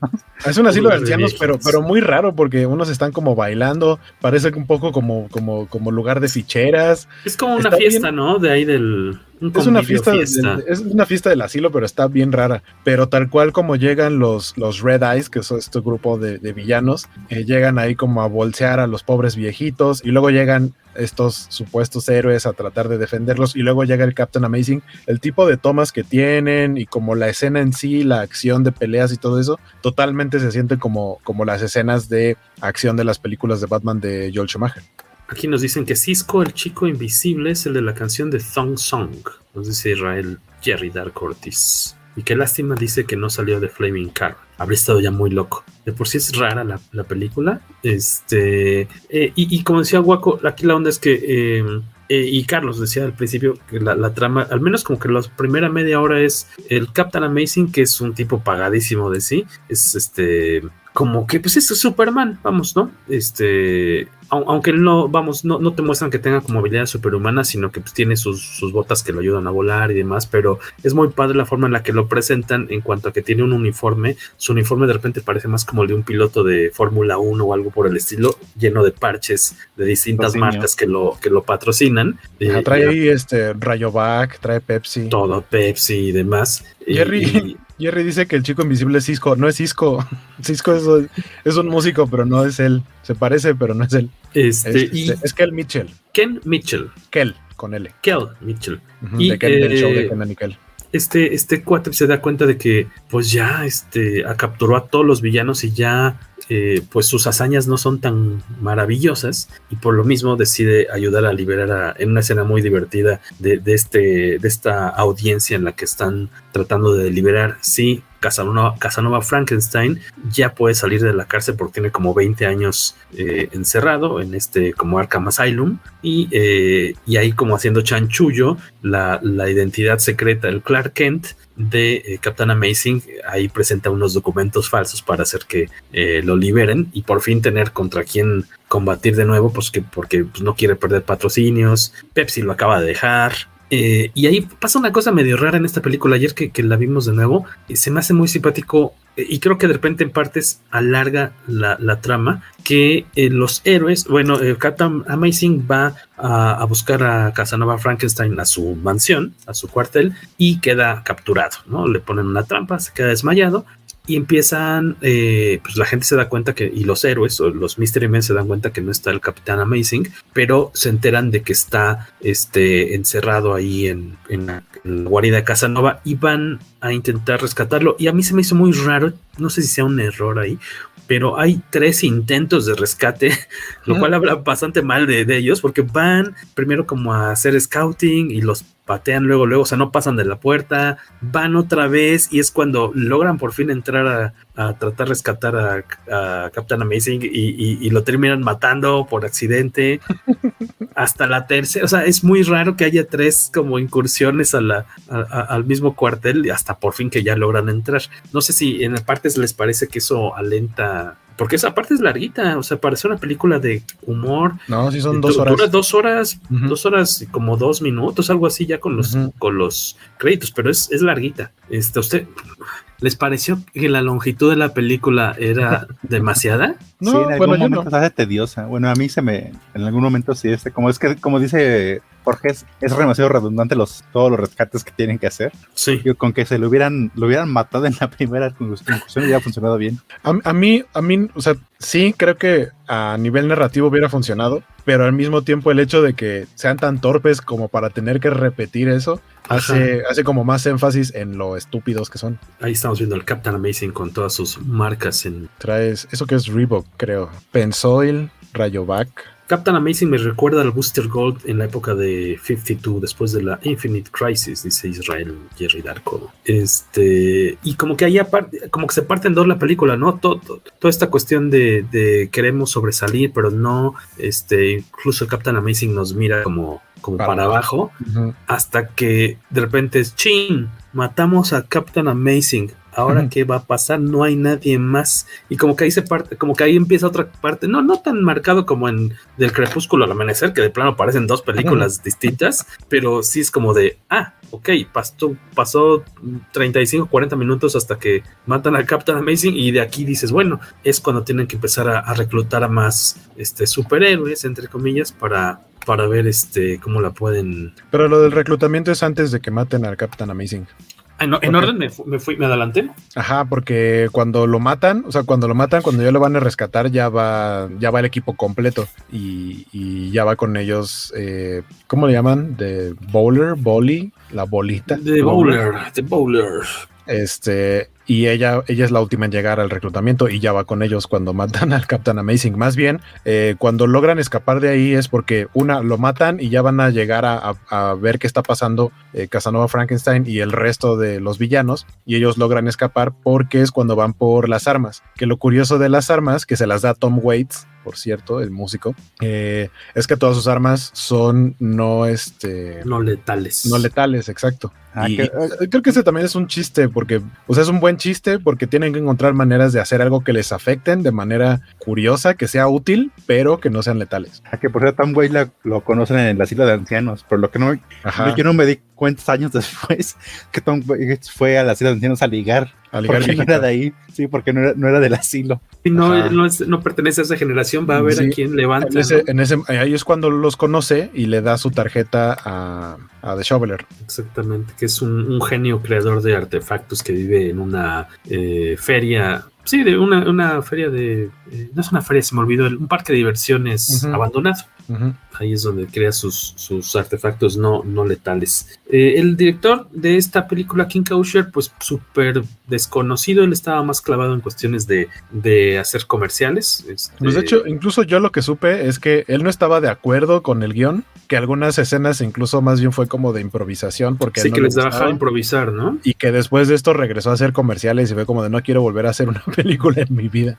Sí, porque de hecho se supone que es un muy buen director de comerciales.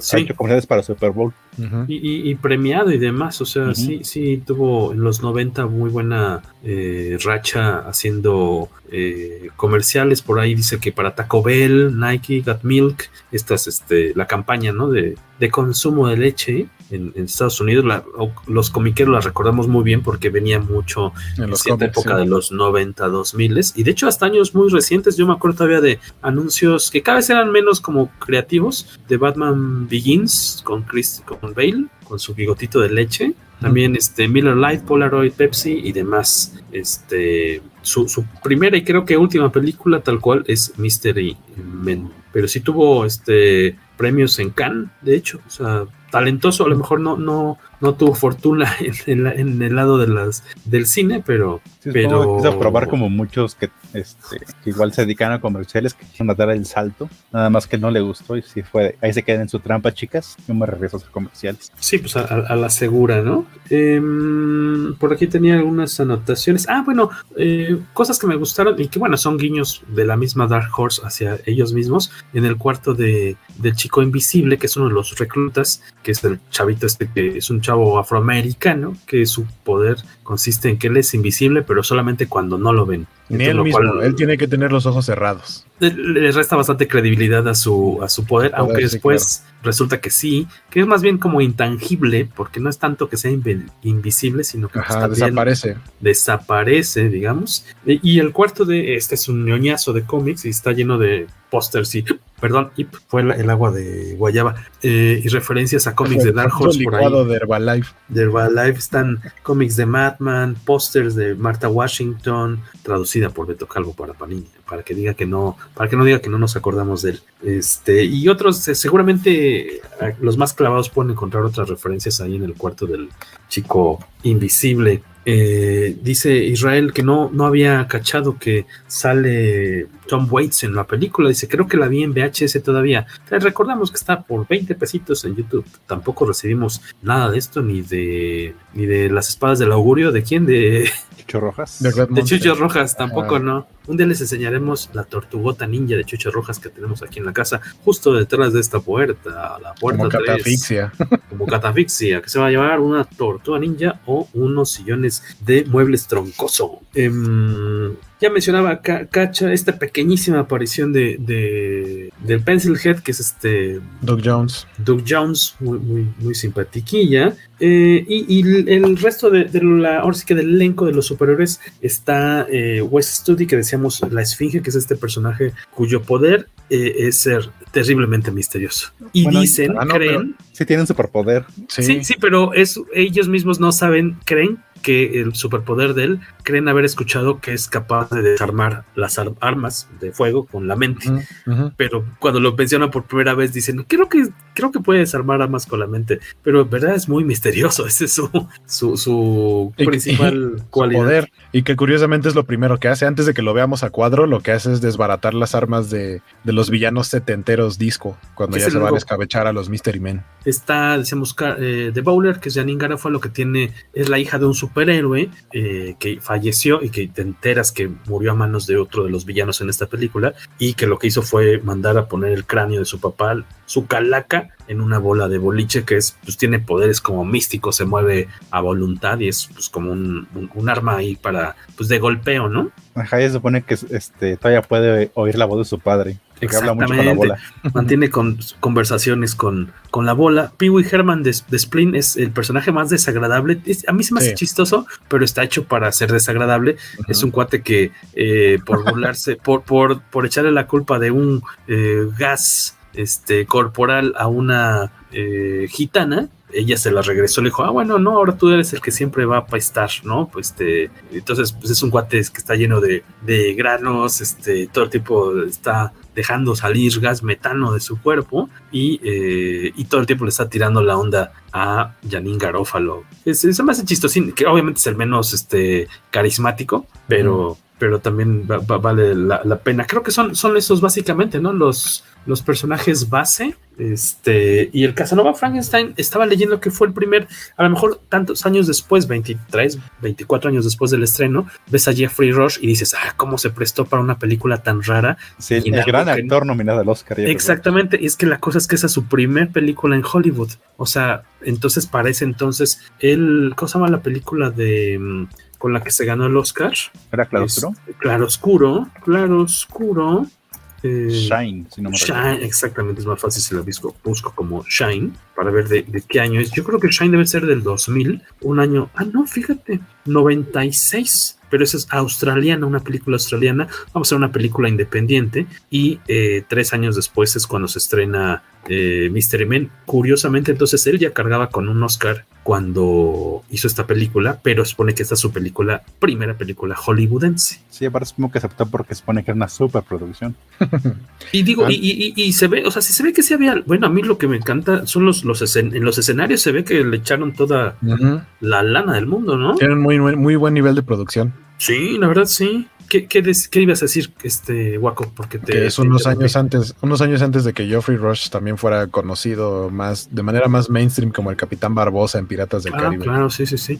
O en esta película de Quills, la de este, se me fue ahorita el nombre de este eh, autor, escritor de, de El Marqués de Sade. Ah, no sé si le llegaron a ver. Letras, letras prohibidas. prohibidas. Exactamente. Saludos a Chacal del Sur. Dice que por ahí nos dejaron una manita negativa, supongo que en YouTube. Ay, qué bueno sí. que pasaron a verlos. Muchas gracias a quien nos dejó la manita, el manito negativo, aunque sea negativo, pero pasó dos segundos. Dice, hay que dejar manitas. La broma es para ellos, porque aún así cuenten el algoritmo. Exactamente. Ah, pero de preferencia ah. dejen manitas para arriba. Sí, si están en YouTube, no sean gachos. Ya. Hashtag tantita madre, por favor, pónganos una, una palomita, ¿no? Y que qué onda con las sandías en los pies. Eh, eh, recordaron ustedes que hay una parte muy divertida en la que él eh, se vuelve el, el líder, este, la esfinge, que a fin de cuentas sí es el como que tiene la personalidad más, más este, fuerte, este, sí, los demás. Paternal, diría yo. Paternal. Y los eh, empuja a que se entrenen, a que creen nuevos disfraces y, y tal cual a, a, volverlos como una, una, pues, una familia, un grupo, porque pues van contra unos cuates que son muy peligrosos y que sí es una, una este, misión suicida, ¿no? También a que desarrollen mejor sus habilidades, porque a mí algo que me da mucha risa y me llama la atención es que con, con el Blue Raja, que, que, lo que tiene es que como que puede lanzar, pero no tiene muy buena puntería y básicamente le dice, ah, más bien oculta el momento en el que de dónde vas a lanzar tus cubiertos para que el enemigo no sepa de dónde vienen y en automático se vuelve Robin Hood y todos los atinan en el centro. Sí, sí, sí. Y, y, el, y el, es, la esfinge es quien, pues con un método medio raro ahí como de parábolas, como de dichos, que son medio como reiterativos, les, les comparte su sabiduría. Solamente a, repite a, su, su, frase, la repite, pero al revés, es lo que les dice Mr. Furious. Exactamente, como un ejemplo, ah, no te dejes dominar por tus miedos, porque tus miedos te van a dominar, algo Ajá. así. Sí, sí, sí. Entonces, este, y cosa que no le cae en gracia a, a Mr. Furious, que se ve relegado de su papel de, de, de fundador líder. héroe, y de repente llega este cuate que en verdad sí tiene superpoderes, que es mucho más seguro de sí mismo. Y que, y que por ahí mencionaban que, que, él pierde sus poderes cuando está enamorado. O sea, no es que tenga poderes en sí. Al final sí muestra, eh, por lo menos como mejor habilidad, una, una, mejor habilidad respecto a su estancia normal, ya enojado. Incluso se avienta un sabe sacar de provecho, varios. Ajá, puede, puede darle pelea al villano de, de la historia. Eh, que, que, por cierto, la, la, chica guapa en cuestión es Claire Forlani, que venía de hacer, eh, conoces a Joe Black. Cierto. Eh, muy guapa ella. Mi Joe Black. Como esa actriz sí. que pensabas que él iba a romper. A romper. ¿no? Pero bárbaro, ¿no? ¿Y, ¿Y, luego qué pasó con ella? ¿Quién sabe? Mira, sí, que según Joe Black es, pero, pero mm, mm, no, no he hecho Joe Black es del 98. Es de un año antes, sí. No, después. Ah, perdón, sí, tienes toda la razón. Esta es del 99. Uh -huh. y, y, el, el atropellamiento más divertido del Sí, del no juegues. Yo me acuerdo que sí me espanté. ¿Sabes? que lo, sí me sacó un sustito. Este. Pero sí, qué lástima, ¿no? Muy, muy desaprovechada, ya digo, por Hollywood. Quién sabe qué bronca ya. Te, a lo mejor era este difícil una persona difícil con la cual trabajar, no sé, porque este, al menos tenía eh, seguramente el, el, físico que le pudo haber dado muchos, muchos papeles, pero... Sí, porque -huh. súper ah, guapísima. Ya fíjate, tiene una película como de suspenso eroticona que se llama Jade o Jade, que sé que es, bueno, medianamente famosa y no la he visto. A lo mejor ahí valdría la pena también que la... Que Por ahí nos dice, nos dice, Iván Ruiz que es lo que estaba pensando, que Wes Studi se le recuerda poco, pero es Sagat en la película de Street Fighter. En la muy mala película de Street Fighter, sí, exactamente. Que te digo algo, con todo y que es muy mala, sigo creyendo que es mejor que la cochinada de Mortal Kombat que acaban de sacar. ¿Ah, de plano, no? Sí. ¿Ustedes vieron Mortal Kombat? Amigos que están sobreviviendo todavía a estas horas el podcast con mi casa, ya estamos a punto de cerrar. ¿La vieron Mortal Kombat, la nueva? Ah, bueno, aunque dices que no tienes como comparativa tampoco las, las noventeras, ¿no? ¿no? las has visto. No. ¿Tú viste la nueva Mortal Kombat, Carlos? No, ni siquiera he visto las, las primeras. Nada, nada ah, me sé el, nada me sé el tema te, tecno. Mortal Kombat.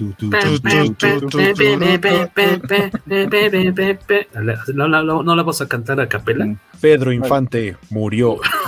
Sí, yo, yo, digo que esa película de Mortal Kombat tiene este tiene muy mala este rachas y el que está a cargo de salvar a la humanidad es el cholo güero de sangre por sangre. ¿Cuál es sangre por? Ah, el, de Life, Life is carnal. Esa fam famosísima película jamás la he visto, nomás he visto los memes. Life is a Risk, carnal. Life is a Risk. ¿Y quién es ahí el héroe de la película, dices? Este, bueno, hace de Luke Cage y también hace de Ken en este Street Fighter. O sea, es el mismo actor. Luke Cage y Johnny Cage son Luke Cage y Ken. no, perdón, Johnny Cage y Ken de este, Street Fighter. ¿Son el mismo actor? Ah, caray, no me he dado cuenta. Que yo sepa, sí. Ah, si, no, son güero genérico, por eso los confundo. Que Luke Cage es como el más divertidillo de, las de Mortal Kombat. Lástima que en la 2 lo, sacan de la jugada de una forma muy chafa. Este. Por ahí nos dejan unos últimos comentarios. Dice: La Israel Jerry Darko. Eh, dice: La vi hoy. ¿Te refieres a, cuál? ¿A Street Fighter? está mala la producción bien, pero la trama malísima. suponemos que sí habla de Street Fighter, ¿no? Si ustedes fueran, ay, esta, esta pregunta de Van Ruiz se las compartimos aquí a Carlos y a Waco. Si Tovalo o ustedes fueran integrantes de Mystery Men, de los que salen a cuadro, vamos a ponerle, ¿cuál sería su poder? Ah, bueno, ¿cuál sería su poder? Híjole, no, o sea, más bien es que si fuéramos parte, sí, sí, sí, como a lo mejor de los que fueron a hacer casting. Mm, híjole. El mío podría ser tal vez calcular la hora, que no tiene mucha facilidad, de hecho me, me, me ocasiona problemas porque soy un maniático de, de, la hora y tratar, no lo logro siempre de llegar a tiempo, eh, pero no me sale como en canción del tri. Eh, y tengo como una percepción rara de que Sí, o sea, no tiene ninguna utilidad el saber cómo percibir, sentir cuántos minutos exactos pasaron de un momento al otro sin ver la hora y ya la volteé y digo, ay, no, mira, si la tiene, fueron 7.30 segundos, no tiene nada de utilidad, pero ustedes, qué, ¿cuáles serían? Bueno, Waco tiene una muy buena, que tampoco tiene gran utilidad, pero por favor, compártela. Eh, pueden, pueden googlear este, la palabra glicking y básicamente ese es mi poder, glicking. Como Glick, el Glick, el changuito de los gemelos fantásticos. Pero ese es Blip, ¿no? No, Glick. ¿Ah, es Glick? Sí, G-L-E-E-K, Glicking. Eso es básicamente mi superpoder, que es eh, disparar eh, chorritos de saliva por debajo de mi lengua. Ah. ¿Y eso cómo lo descubriste? Eh, comiendo dulces y, y hablando. Porque al momento, sobre todo, sobre todo al momento de pronunciar la letra L, es, es como el tipo de movimiento que, que hago con, con, la lengua y en el que si estoy comiendo algo o, algo que me produzca salivar, porque no necesariamente este, tengo que estar comiendo algo, puedo oler, por ejemplo, algo así como el olor de la salsa valentina, en automático me hace como producir saliva y si hago ese movimiento, ¡fum! disparo de chorrito de baba. Lo cual sí de por sí antes eh, a la gente le parecía desagradable. Nunca he medido el alcance, pero yo creo que, ah, bueno, eh, por ahí tengo una, una vez cuando estaba, era todavía yo un estudiante, iba yo en la parte de hasta atrás de un microbús y de pronto se me ocurrió hacerle así como y vi que le cayó a alguien de los primeros asientos porque, porque se, se, puso la mano en la nuca y cerró la ventanilla porque pensó que estaba empezando a llover y yo y ya. ¿Tú, Carlos? No sé, a lo mejor como el chico invisible o como la, la rana de la Warner. Solo hago las cosas cuando nadie me está viendo. ¿La rana que baila? Ajá. ¿Recuerdas que nadie, nadie puede ver que, les, que está haciendo esas cosas solamente su dueño?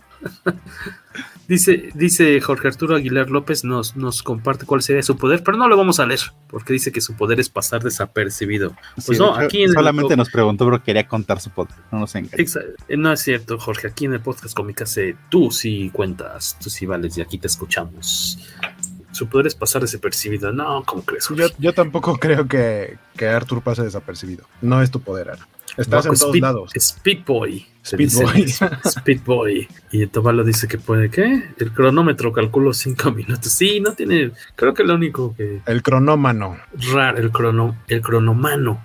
Cronomanito. Sí, además que no le sirve de mucho porque siempre llega tarde. Sí, entonces pues, es como contradictoria esta cuestión. Eh, y vayámonos con, con, ya los últimos comentarios para irnos a comer, a, a mimir. Eh, ¿Cuáles son como, a lo mejor, si quieren decirnos sus cosas favoritas de, de, esta película y lo que crean ustedes que a lo mejor tal vez de origen no funcionaba y con el paso del tiempo se, se note más? Guaco. Que, o sea, como que, que, evolucionó mal o qué.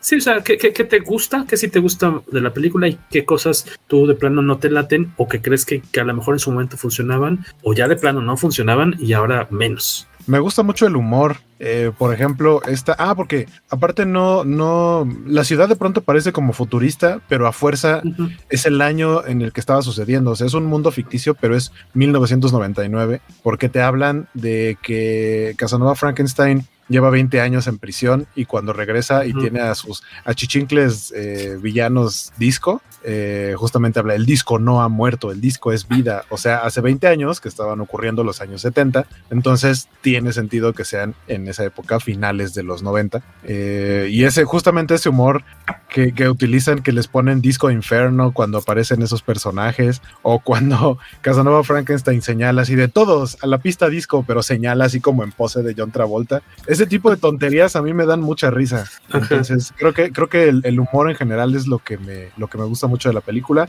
Y no podría decir que no me gusta, pero que sí, sí siento mucho como pena ajena. Es el personaje de, de Ben Stiller, eh, Mr. Furious. Siento que es como si Ross Geller intentara formar parte de un equipo de superhéroes. Tal cual creo que es el mismo tipo de personalidad y es como de, ya niño, o sea, pretender ser como el, el, el, todas mías o el como líder y todo y realmente no saber, no tener nada. Eh, sobre todo, por ejemplo, cuando, cuando platica con, con, con, la chica con la que está ligando y ella le dice, lo único que quiero saber, porque él va a despedirse, le dice es que voy a una uh -huh. misión prácticamente suicida, no sé si voy a regresar, entonces, en lugar de que le diga, pues quiero decirte esto, le dice, entonces, pues ya no voy a regresar, por ahí si quieres decirme algo es un buen momento. Entonces, como de, ¿cómo le dices a ella? ¿Sí? Para empezar, eso es muy mamón. Y luego ella le, lo que le pregunta, le dice, bueno, es que quiero saber tu nombre. Y él le dice, ah, no te voy a revelar mi identidad secreta. Y, y, y Se inventa un nombre, ¿no? Ajá, ese tipo de cosas. O sea, entiendo que sí está diseñado el personaje, pero me desesperan mucho. Eh, pero, pero, o sea, así se trata, de eso se trata que sea. El problema es que es una parodia de superhéroes cuando casi no había películas de superhéroes que parodiar, dice Jorge Arturo Aguilar, que aún así me imagino que es mucho más inteligente que la película, estas que hacían como de Scary Movie, pero había una de superhéroes, uh -huh, uh -huh. que sí era una parodia de las peli de las, ajá, que era una parodia de las películas de esos mí, años, ¿no? A mí Superhero Movie me gusta, pero la parte que es como la historia central, o sea, cuando se desvían a la parte que es más como Scary Movie, como cuando sale Pamela Anderson como Susan Storm, que eso sí es muy de Scary Movie, pero la parte que es Drake Bell siendo una parodia de Spider-Man, esa me da mucha risa. A Ivan Drake, le gusta Drake Bell ahora ya este, caído en gracia por, sí, no manches. por sus malas mañas. El humor negro ácido y sarcástico de la historia, lo que le gusta sí. más a, a, Iván Ruiz y Miguel Ángel Vázquez Galloso, nos dice que decir cosas fuera de lugar e incomodar a los demás es su poder. Iván Ruiz dice que la tiene en su lista de las mejores adaptaciones de cómics indies. A ti, Carlos, ¿qué es lo que más te gusta y si es que hay algo que no te lata? Mm, ah, creo que el tono de sátira es el que sí con el tiempo ha, ha estado más acorde a, a, más a la época, que, que, cuando salió no era muy entendido. Y en cambio ahora lo ves y es como, es como revolu este, no revolucionaria, sino que se adelantada y como que dio los primeros pasos para el tipo de cine de héroes que tenemos ahorita, de héroes no convencionales. Si ves Escuadrón Suicida, Guardianes de la Galaxia, son, son ese tipo de héroes de uh -huh, uh -huh. pero simplemente en aquel sí, tiempo son... no teníamos ese tipo de personajes para, para compararlos. A, a mí me recuerda mucho eh, el Capitán, ¿qué? Capitán Amazing. Me recuerda mucho, obviamente, con sus respectivas dimensiones, a, eh, a Homelander de The Voice. Tienes toda la razón. Uh -huh. Sí, sí, sí. Que también es una persona que vive mucho de su imagen pública, ¿no? Uh -huh. y de, mira, aquí le estoy mostrando a los que están nada más en YouTube. Y cuando salió la película, salió una serie de monitos, seguramente muy poco este, exitosa, a la venta. No tengo aquí el dato, no me acuerdo quién los produjo. Este, pero aparte que eran una escala bastante extraña porque no, no son tamaño Marvel Legends, este, eh, son muy grandotes, como de 15 centímetros. Son como los más. Curiosamente, no, no tanto así, no, no tanto así. No tengo aquí un monito como para. Bueno, tengo un monito aquí de NECA, como tamaño, este, de sus personajes de películas de terror y acción. Vamos a hacer el comparativo si es que no se me cae todo lo que tengo aquí atrás.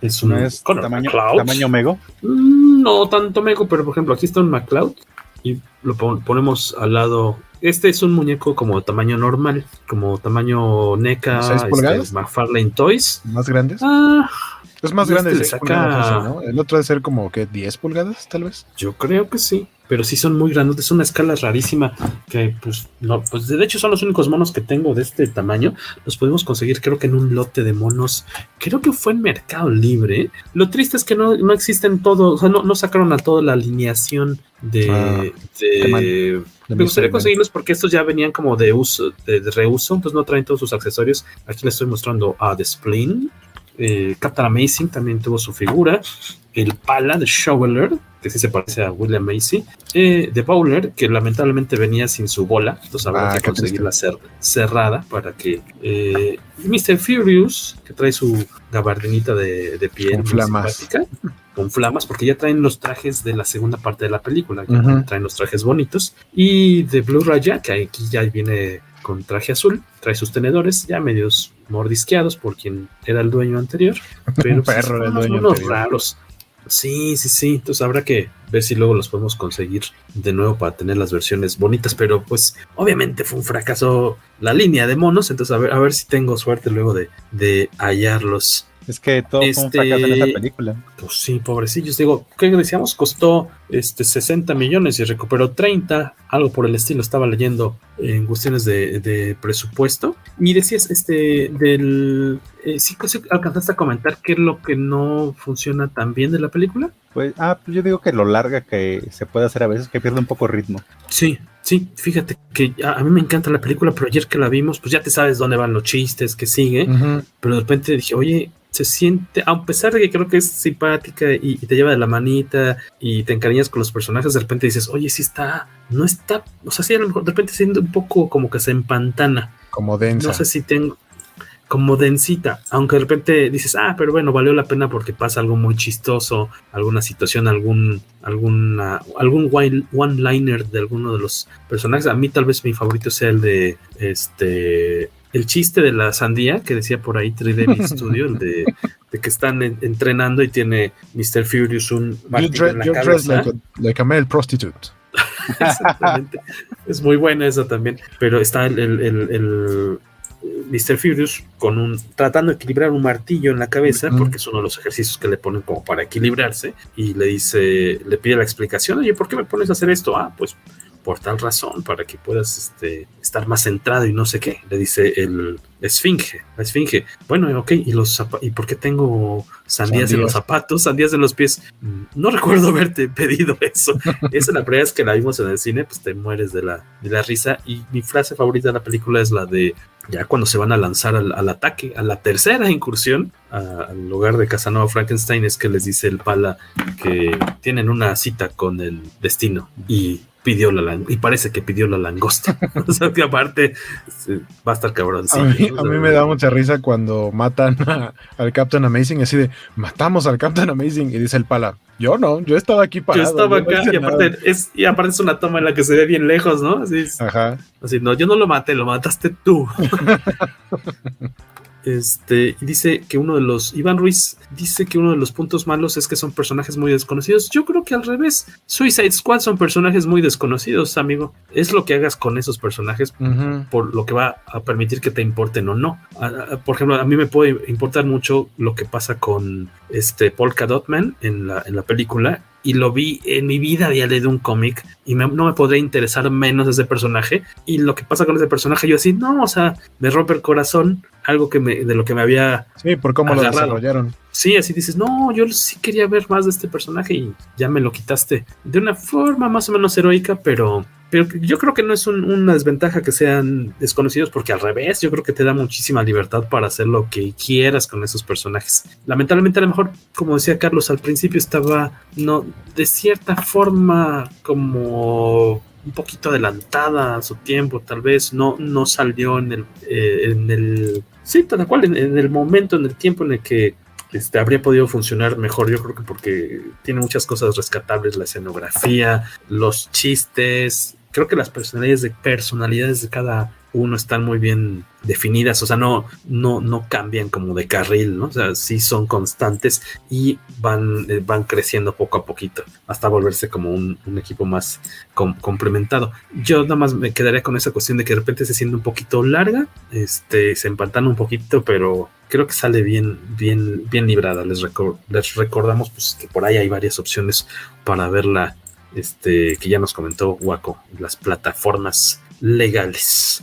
Estaría chido que la rescataran y la hicieran serie para algún servicio de streaming. Estaría cotorrón. Dice Miguel Ángel que Polka Dot Vázquez Galloso que Polka Dot Man sale en un anual de Nightwing y no recuerdo haberlo visto en otro lado. Exactamente. Oigan, pues muchas gracias por haberse quedado aquí un ratito a platicar con nosotros sobre esta eh, película. Roger Fortanel, gracias por estar aquí también con nosotros. Eh, pues sin más, yo les recomiendo nada más, si pueden, rastreen eh, los cómics de Flaming Carrot. Si les gustaron estos personajes, se van a divertir bastante porque es un humor igual de loco y absurdo. Eh, sí, y también pues traten de recomendar esta película. Creo que merece algo de amor, del amor que no recibió allá en el 99 y que pues poco a poco a lo largo de estos veintitantos años habemos quienes la seguimos recordando con, con cariño. Eh, yo estoy como el Tobalo en Twitter y Jorge Tobalín en Instagram. Ahí nos pueden encontrar. Revista Comicase. También la encuentran en eh, Twitter, Facebook y en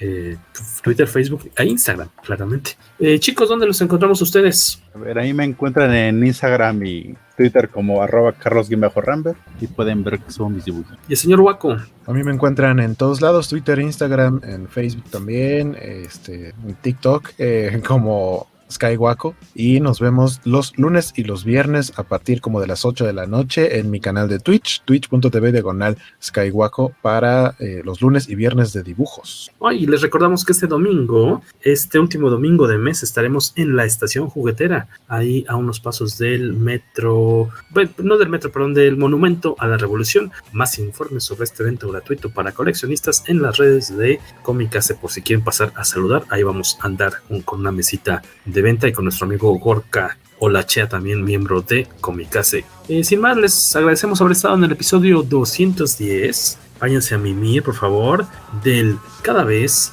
más poderoso y más misterioso podcast. Comicase.